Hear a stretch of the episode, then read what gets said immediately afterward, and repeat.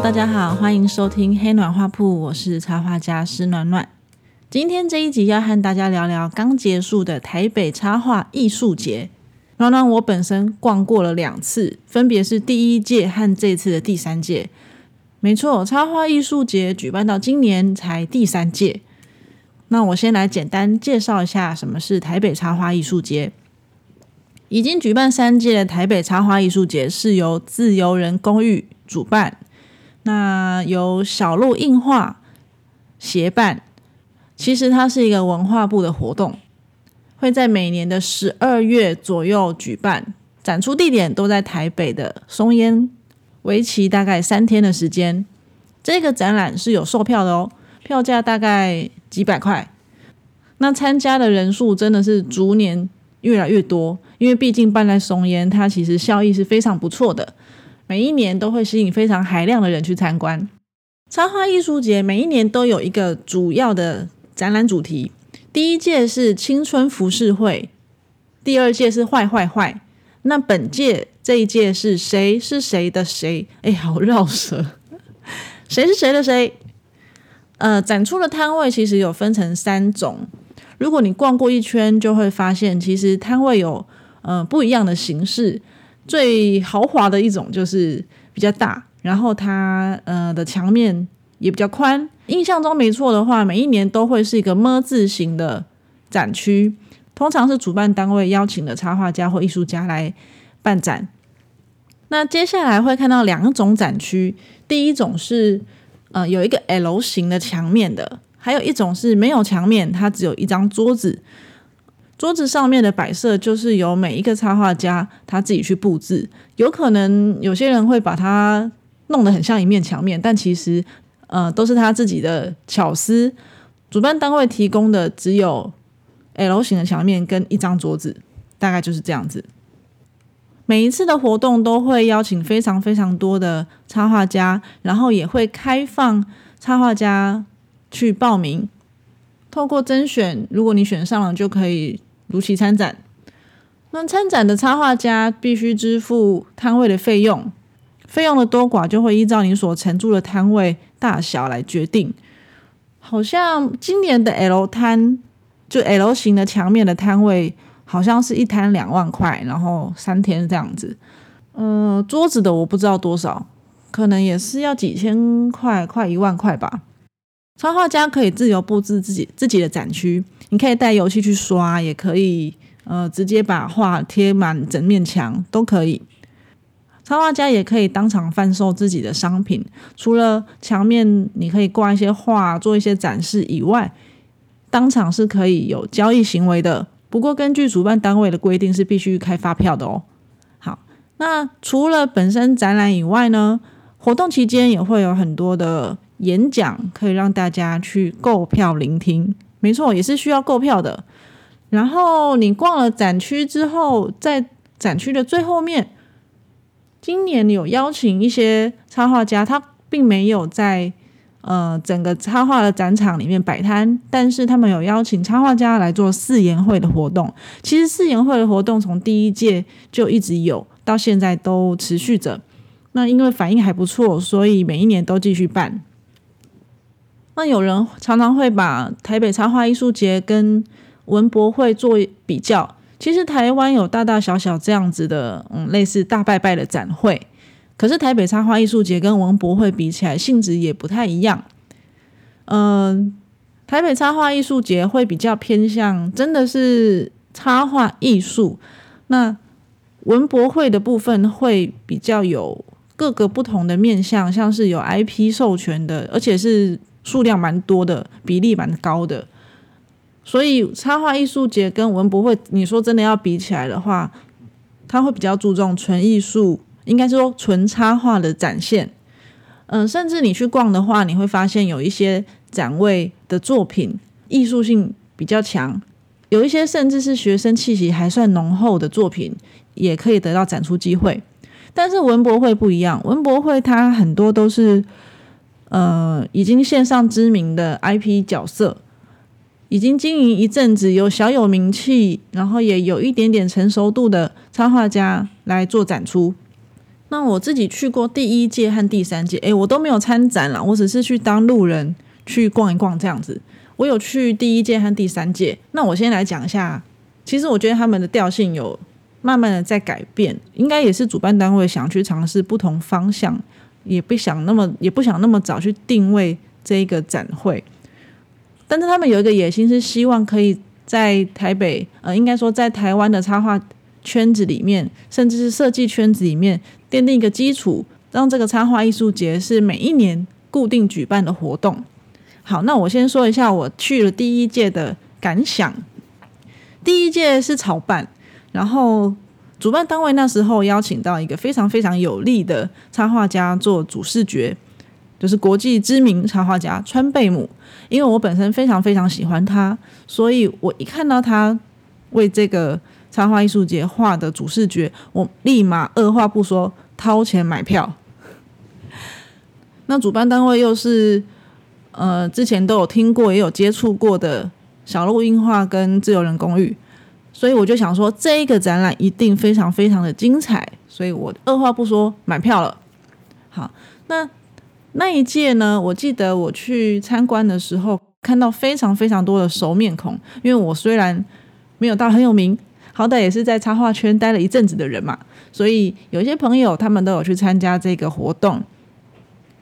但以我的立场，我去参观的话，就有点像同学会。但 大家说：“哎，你也在这，哎，你也在这。”嗯，那时候去的时候，气氛也是还蛮温馨的。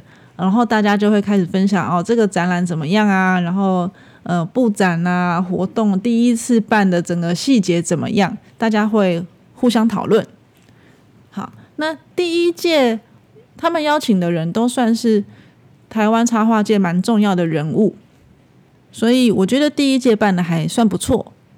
好，那那时候有一个蛮有趣的事情是，主办单位有设了一个奖项，邀请到很有名的像曲家瑞，然后鲁猫方旭中来担任评审。那这个奖项它是做什么呢？是当初参展的每一个插画家，他把他的展览。作品布置好，摊位都已经布置好，然后陈列好之后，会有这三位评审来做比评。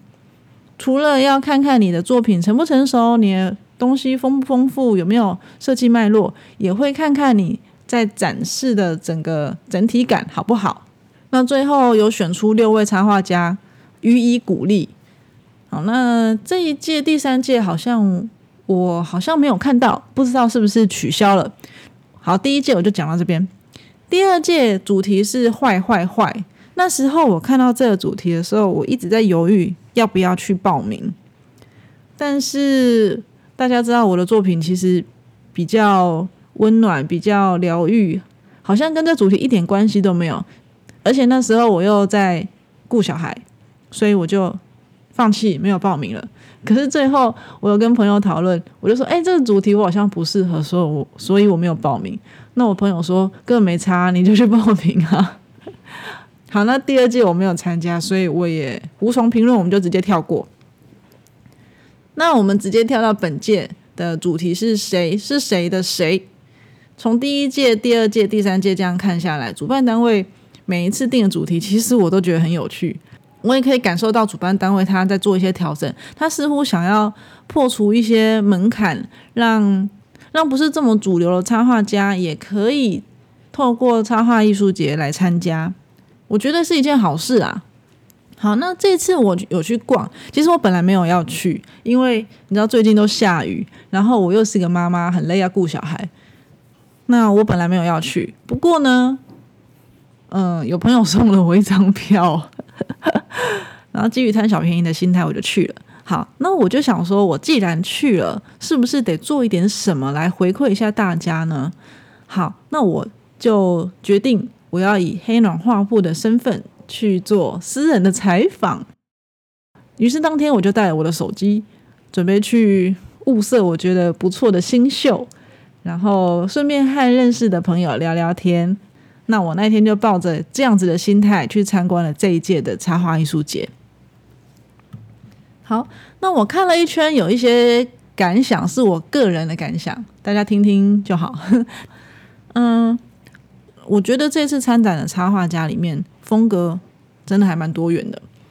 比较有趣的是，我刚刚讲说，主办单位想要破除一些隔阂、一些藩篱，所以这次增建过来的作品的成熟度也是真的有高有低，有一些真的是很学生，嗯，你会看感觉到他有满腔热情，但是他还是在刚起步的阶段，哼。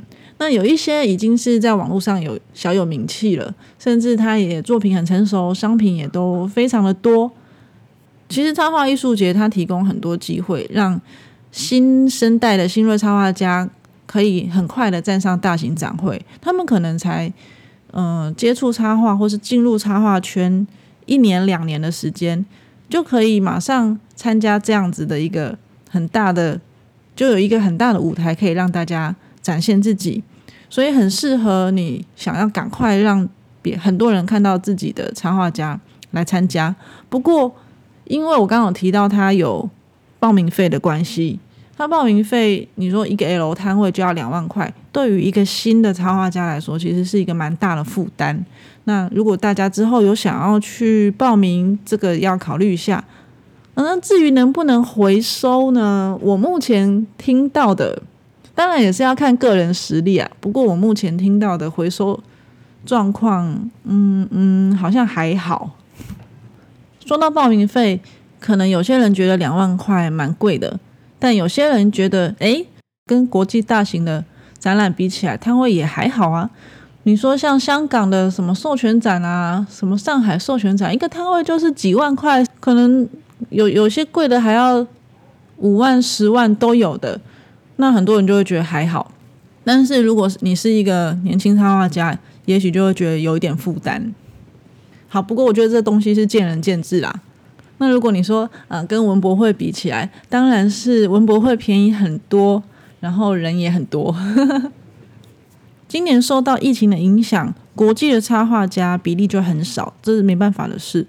我逛了一圈，好像只看到一个。不过整体来说，虽然这次参加的都是台湾的创作者，不过有很多新的画风和新的面孔。嗯，也可能是因为我老了，认识的人都参加过了，所以嗯，就比较少看到太多认识的人。这个也很好，我这次去就发掘了非常多新血。然后也跟他们聊了天，都觉得他们是一个很有热情、很有抱负的新秀。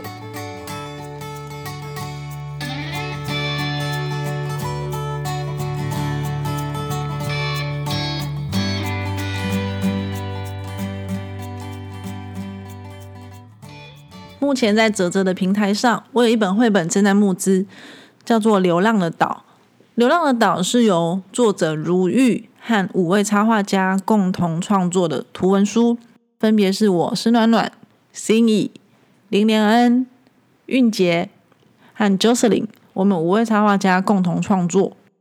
那透过这次的集资，我们会把出版的英语来制作猫头鹰网站，之后大家就可以透过网站写信给未来的自己。如果你想要写信给未来的自己，你会写一些什么呢？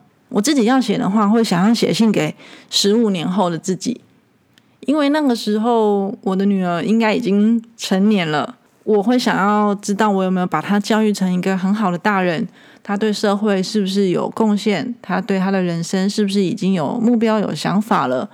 而我已经尽了为为母的基本责任，也许接下来要开拓我自己的人生。你呢？如果你想要写信给未来自己，你会写一些什么呢？那这个募资目前正在进行中，呃，会到明年的一月。如果大家对于我们的创作、我们的想法很有兴趣，欢迎大家来集资，让这本书还有这个网站可以顺利的出版。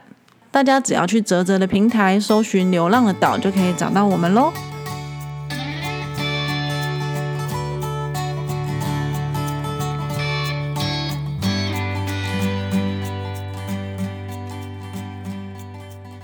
接下来，我想要跟大家分享一下我个人喜好，还有我的癖好所选出来的摊位，会跟大家一一介绍。在开始采访之前，我有在家里先列了几个简单的问题。问题大概就是：哦，你是第一次参加这个台北插画艺术节吗？为什么想要参加呢？那再请他们简述一下整个作品，还有他摊位的展示。最后会问他未来的规划。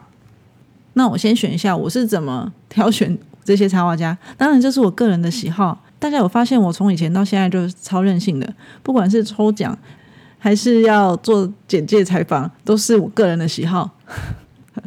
没办法，因为再说一次，因为这是我的频道。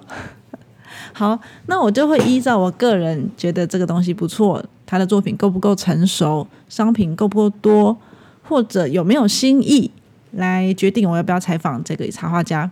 我第一个有兴趣的作品是云深，云是一个草字头，在一个云，深是森林的深。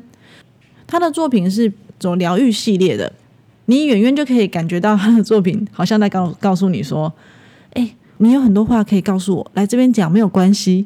它的颜色是比较呃饱和度没有那么高，然后但是却很温和的颜色。那他作品的主题大部分都是内心的故事，是他内化之后的产物。很多故事也都会是真实发生的。有一些事发当下很难过的心情呢，他会借由插画创作给自己鼓励，也希望可以同时带给观众一些力量。作品大部分都是电绘，然后风风格非常的温暖疗愈，不过层次还蛮丰富的，上色技巧也都是蛮成熟的。除了插画作品之外呢，云生他也擅长捏陶。我在他的展桌上面看到两个陶艺作品，其中有一件我还蛮喜欢的，嗯，他捏的是一个一个人偶，那他的头上戴着黑色的兔子头套。眼睛流了眼泪，不过他的眼泪不是水滴状的，而是一颗星星。如果你用手去碰那颗星星，还会左右晃动。那他的身体呢是蓝色，穿着有点像袍子的衣服，手上也拿着一颗星星。根据云生的说法，他说这个黑色的头套呢，是象征着在脑袋的脑袋里面笼罩着很多不好的情绪。那虽然是这样子，他的眼泪掉下来。却是一颗星星，那眼眶下面的星星，反而是说，再多的难过，最后都会变成，呃，都会变成养分，就像星星一样照亮了自己。所以，你的难过不是真的难过，你的难过或许可以自己疗愈自己。那对云生来说，他说他觉得捏陶啊跟插，我就问他说，那你觉得捏陶跟插画哪一件事情比较有趣？那他居然回答说。他觉得捏陶比较没有压力，有时候画画反而你会一直在咀嚼你自己不好的情绪。相形之下，捏陶他捏着捏着会忘记不好的事情，把所有的专注力放在捏陶上面。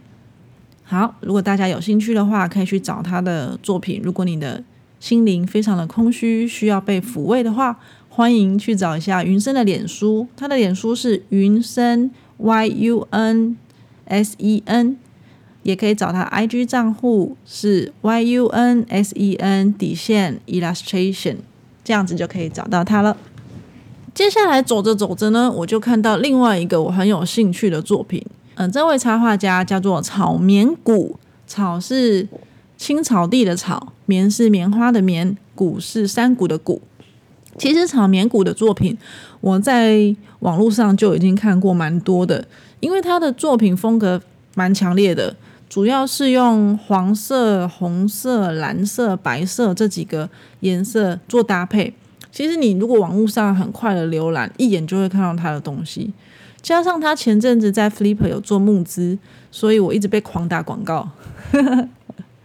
在去插画艺术节之前，其实我没有做太多功课，因为我想要好好的去看看能不能用我自己的直觉去发掘一些我。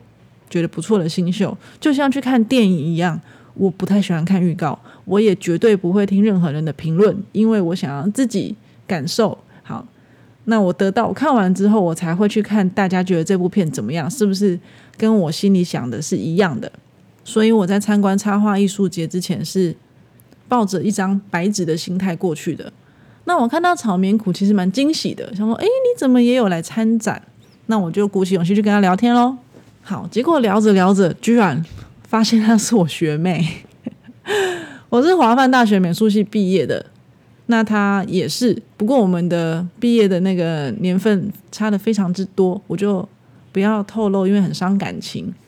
好，那草棉谷我刚刚有说他的作品都是嗯有强烈的色系，就是红色、黄色、白色、蓝色。那在他的作品里面都会看到有一个黄色头发的小女孩，她的名字叫怒儿，怒是愤怒的怒。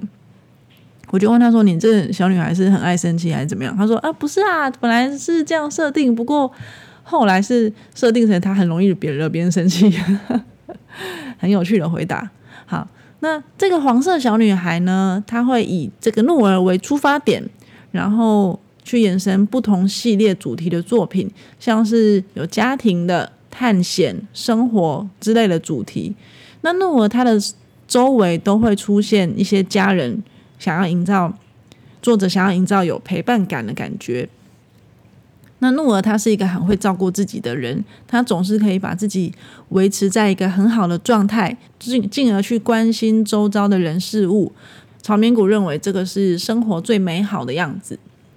去年草棉谷他在网络上曾经有举办一个活动，是社票研究所。这个活动我觉得非常的有趣，他每一个月会在他的网络上面，呃，试出一组色票，邀请创作者来跟他一起使用这个色票做创作。那之后他会把这些参与的作品集结出来，然后大家一起讨论这样子。很有趣的是，他在这次展出有特别，呃，把之前的色票研究所这一个活动呢做成一个小志。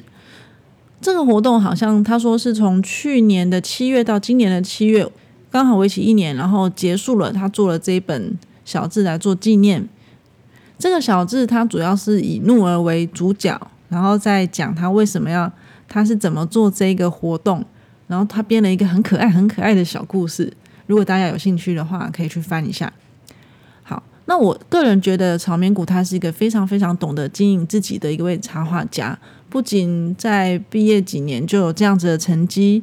然后作品其实你远远看过去是真的成熟度非常非常的高，同时他也很努力在推广自己，像是做募资啊、绘本的创作啊、参加各大展览，甚至摆摊。那他平常还有甚至还会打工呢。目前呢，他也在积极筹备以怒儿为主的不同系列的出版绘呃的绘本出版作品，非常期待未来还有更多这个双变黄色双变小女孩的作品。和大家见面。那草棉谷的脸书就是草棉谷 R O N G，就可以找到他。I G 也是 Run Art，就是 R O N G 底线 A R T，就可以找到草棉谷。接下来我们来换一个口味，介绍另外一位插画家，叫做 Fancy，应该是这样念吧？F E N C Y。其实我不认识他，但我经过他的。呃，经过他的展区的时候，有被惊艳到，因为在整个展场里面，嗯，大家真的是争奇斗艳，想要吸引观者可以留下来，在他的摊位多看几眼。不过，他是一个完全相反的类型，他的摊位其实比较像是一个一个一个房间的角落，在他的墙面上点了一盏灯，底下放了几个窗框，在墙上挂的画是。很嗯，绿意盎然的，而且是手绘感非常非常强的。整个摊位的设计，我觉得是让人家有一种留白的空间，可以喘息。所以我就在那边停下来了，仔细看了一下他的作品，我觉得非常的有趣。他的东西其实非常清新脱俗，而且很很有童趣。那主题大部分都是以台湾的老屋文化风景为创作。那呢？他说：“他想要透过插画作品让大家知道台湾的传统技艺，还有人文环境有多美好。虽然他的作品看起来很像手绘，不过都是电绘作品，所以他在里面添加了非常多的质感。我看到他的整个摊位，我会觉得其实他蛮不一样的。后来才发现，他原本他原本是一位设计师，那整个商品的摆设方面真的是很有设计感。”它反其道而行的让整个展区看起来很有喘息的空间。你站在那边不会觉得很有压迫，你也不会觉得它就是争奇斗艳要你去看它。我有跟他说，他的作品其实很适合发展绘本，甚至去参加波隆纳，我认为也是相当有机会的。那他的作品，因为他跟台湾的元素做结合，所以好像有好像有一个葫芦系列的会有在神农市集做贩售，嗯，也是蛮适合的。那他预计明年呢，想要跟先生共同开立一个工作室。他的先生是做会做一些动画，所以也许明年我们就可以看到他的插画以动画的方式呈现，就整个动起来啦。非常非常期待他之后的作品，能挖到这个宝，真的很开心。好，那如果你想要找到他的话，可以上他的脸书 Fancy Design Studio F E N C Y D E S I G N S T U D I O，I G 是 Fancy Design，F E N C Y 底线 Design D E S I G N 就可以找到它。在 Fancy 的旁边有另有一位，其实他们调性蛮像的。后来一访问才发现，诶，他们其实也是前同事。这位插画家的名字叫真叶玲，没错，就是那个真叶玲。其实我之前在网络上就有 follow 他，我就觉得他的东西也是蛮清新脱俗的。他说他的名字曾叶玲和他的本名其实是蛮像的，他的本名叫曾燕玲，中间的名中间的字是燕子的燕，所以在他的作品当中会出现燕子穿梭在大自然自由飞翔的画面。他非常喜欢树木和森林，还有大自然。好，那他的作品其实也都是电绘，不过手绘质感也是蛮强的。整个摊位布置也是走温馨路线。其实他跟刚刚的 Fancy 两个人的摊位摆在一起，真的很像一个植物园。听说他们是前同事嘛，也就是曾叶玲本身也是个设计师，难怪看起来就是异常的舒服。如果仔细看他的画面，你会觉得啊，好像心中吹起一道凉凉的风。然后那个燕子在风中这样咻咻咻的飞。他在设计公司工作了五年多，目前已经成立自己的个人工作室，未来有出版绘本的计划。一样可以在脸书和 IG 找到他，他的脸书是真叶林，然后 Y A N，IG 是 Y A N I L L U S，就可以找到他喽。听说他们两个是个别报名的，前后分开报名的。不过很有缘的这两位就被主办单位排在一起，而且他们两个调性也蛮像的，真的非常的巧，非常的有缘的两位。接下来我要介绍一位艺术家，我真的可以称之称他为艺术家，他是胡鱼 H U Y U。我想这位我不需要太多做介绍，他算是蛮有名的，而且你可以在台湾各大插画展会看到他作品非常之华丽。真的是华丽到我不知道要从哪一张开始看。我本来走在路上，我不知道他今天有参加，然后我远远就看到这面墙，我心里还想说：天哪，这也太浮夸了！一仔细看，发现诶，这不是胡胡鱼吗？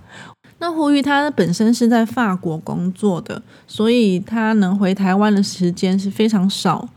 不过只要他一回台湾，一定会有展览，一定会有活动。呃，是一个能量非常强的艺术家。我再说一下，我真的不得不再说一下他的 他的展区，真的是非常之华丽，真的炫目到极点，差点晕倒。我就在他的这么华丽的作品之下，看到一个穿的非常朴素的女孩，然后戴着口罩在发呆。我就想说，为什么这个人如此的朴素，画面却是如此的嚣张呢？这样讲有点太过分了。不过。相信如果认识胡鱼的人呢，会知道她真的是外表低调，但是内心却是非常澎湃、非常浮夸的一个女性。那她也是一个非常健谈的女孩子，真的跟她的外表完全相反。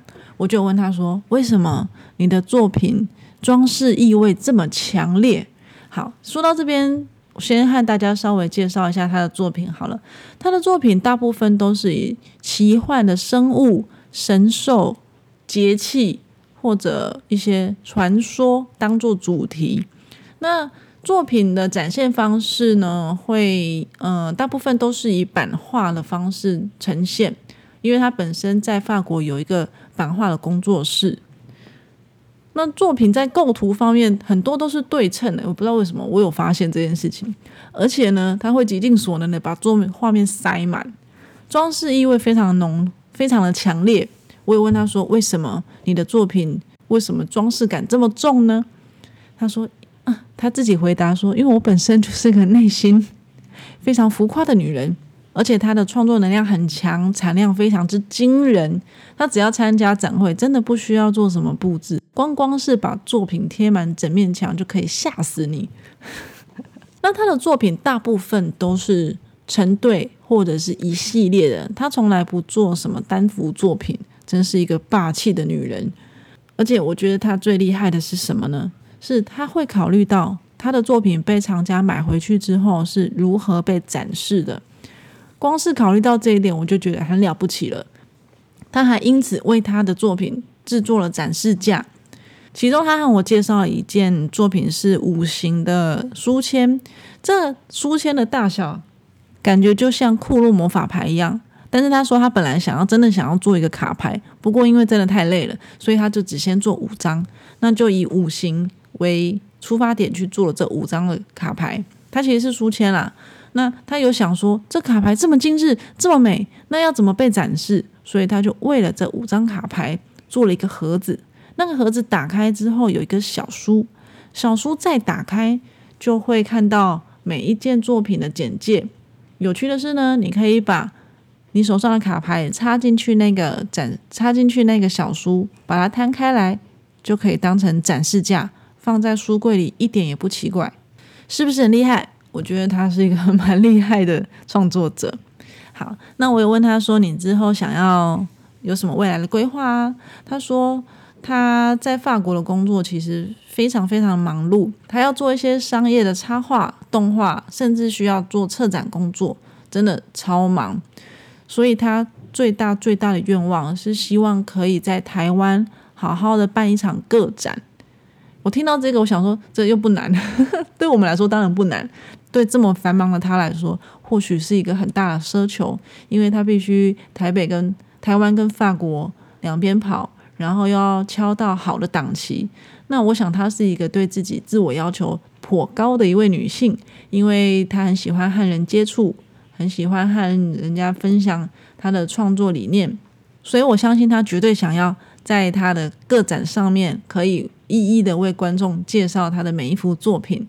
那这么多。复杂的条件交叉总和之下，真的有一点难在台湾办好一个他梦寐以求的展览。很希望可以看到他有一个更完整、更澎湃的展出。那大家就集气吧。那找到胡鱼的方式就是脸书可以打 H U Y U，I G 打 H U Y U 一二三一，一二三一是生日吗？我我不知道。好，而且那天呢，超幸运的，他还送了我一个。那个，嗯，好像是五行的一个书签，不是纸的哦，好像是铁片吧，超 lucky 的。好，那大家帮他集气哦。用听的来不及记笔记吗？不用担心，每一集的 podcast 都会整理成文字放在 Medium 上面，直接在 Google 搜寻“黑暖画铺”就能找得到我在 Medium 的文章。如果有任何问题或想分享给我的，欢迎写信给我。或者到粉砖 IG 留言，搜寻“湿暖暖”都能找得到我。下次见，拜拜。